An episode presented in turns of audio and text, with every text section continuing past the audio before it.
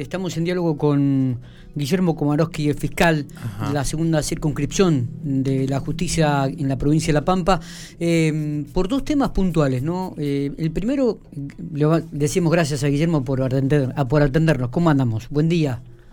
¿Qué tal? Buen día, Buen día. gracias por atendernos. Sabemos que estás este, muy, muy ocupado, pero siempre tenés unos minutitos para nosotros.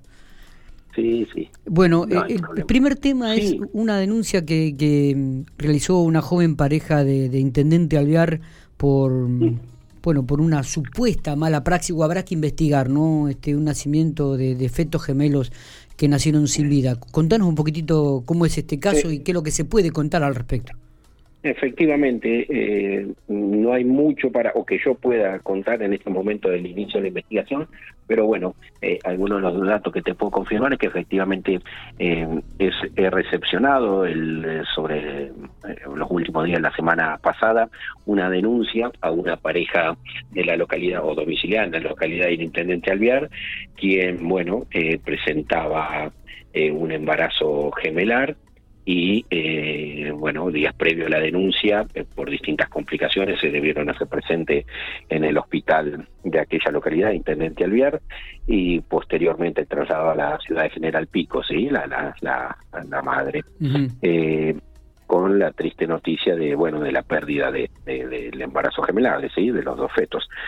Así que bueno la investigación en virtud de distintos datos que aportó la eh, tanto la, madre como el padre, eh, eh, va encaminada a tratar de verificar efectivamente si existió alguna alguna atención o no atención médica que derive en una responsabilidad penal, ¿sí? A partir de ahí, si determinamos eso, bueno, veremos si se, qué, qué, tipo de delito se puede constituir y, y y seguir investigando y, disponer eh, qué personas deben comparecer como imputados, es decir, hacer las imputaciones formales de, algún presunto hecho delictivo. Pero ahora estamos, eh, ya te digo, muy al inicio de la investigación, sin perjuicio de que con lo que se tenía y como ha sido público conocimiento, eh, se han allanado distintos domicilios, eh, tanto en la localidad de Alvear, eh, que tiene que ver con domicilio particular y, el domicilio, lo que es la sede del hospital Reumanens, y posteriormente aquí en General Pico también se realizaron algunas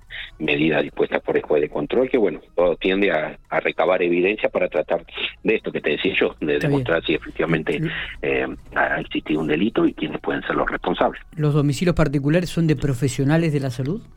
Mira, eso no te lo puedo adelantar porque es parte de la investigación. Sí, lo que te puedo decir que son domicilios particulares, ¿sí? No, no, tiene nada que ver con el hospital. ¿La denuncia fue radicada, la denuncia fue radicada por la pareja aquí en fiscalía? Eh, exactamente, fue radicada por, esta pareja con el asesoramiento, la asistencia de, un profesional de la matrícula, es decir, de un abogado, sí, eh, pero fue recepcionada en sede de fiscalía. ¿E-, ¿Esto ocurrió la semana pasada, Guillermo?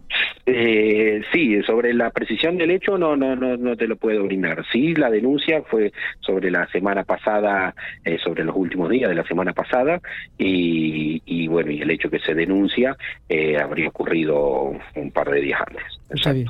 Está bien, está bien. Eh, ¿En qué consiste la denuncia? ¿Se puede saber el tenor de, lo que denuncia la, la pareja? No, no, no. Por el momento no, porque este, como te decía, está haciendo materia de investigación y estamos tratando de recabar eh, la mayor cantidad de evidencia posible para tratar de determinar lo que hoy te decía. Si, si estamos ante la presencia de un eh, de un hecho delictivo y poder determinar responsabilidades penales. En ese caso, si no, bueno, eh, proceder al archivo de la actuación. Oh, correcto. pero por el momento no, no es posible brindar datos precisos de lo que se denunció. O sea que esto se, tiene tiene curso y se va a seguir investigando y seguramente con el correr de los días habrá algunas novedades más al respecto.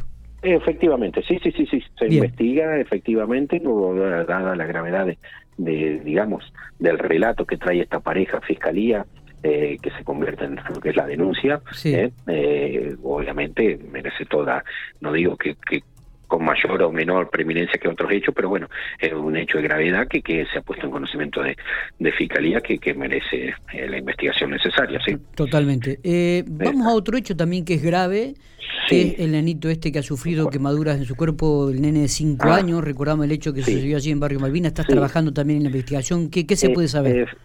Efectivamente, el, niño este de, cuatro años de edad que jugaba con otros al menos tres amiguitos, es decir, cuatro niños en total entre entre cuatro y cinco años y que bueno esto hace aproximadamente una semana atrás, o sea, fin de semana antepasado, ahí en el barrio Malvina, en lo que es una casilla que tienen los, los edificios para guardar abajo bicicleta, moto o algún otra algún otro objeto. Eh, bueno, así adentro estaban jugando hasta eh, prenden fuego uno de los colchones y con los mismos chicos desgracia.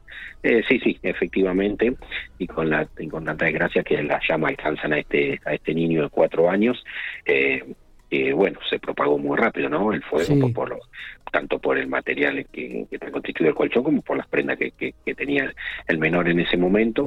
Logra ser socorrido por, por dos adultos que, que transitaban casualmente por el lugar eh, y llevó al hospital de nuestra ciudad y bueno, y en una emergencia total es trasladado por el estado crítico que se encontraba a la, a la pediatría a la unidad de terapia intensiva pediátrica de, Lucio Mola y posteriormente una vez estabilizado fue trasladado a Algarra. ¿sí?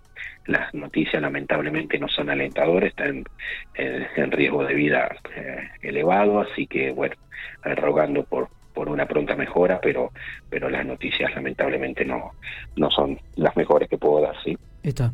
Eh, Guillermo, eh, en esto también, bueno, ya cerraste entonces la investigación, es, es un hecho que ocurrió y que los mismos chicos habrían prendido fuego el colchón.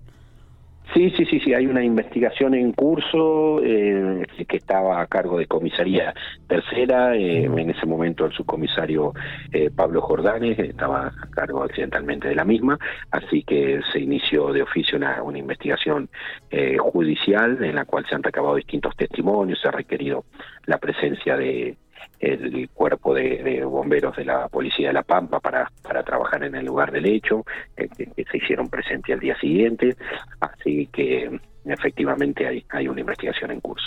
Está. Eh, no sé si tenemos algo más para agregar al respecto.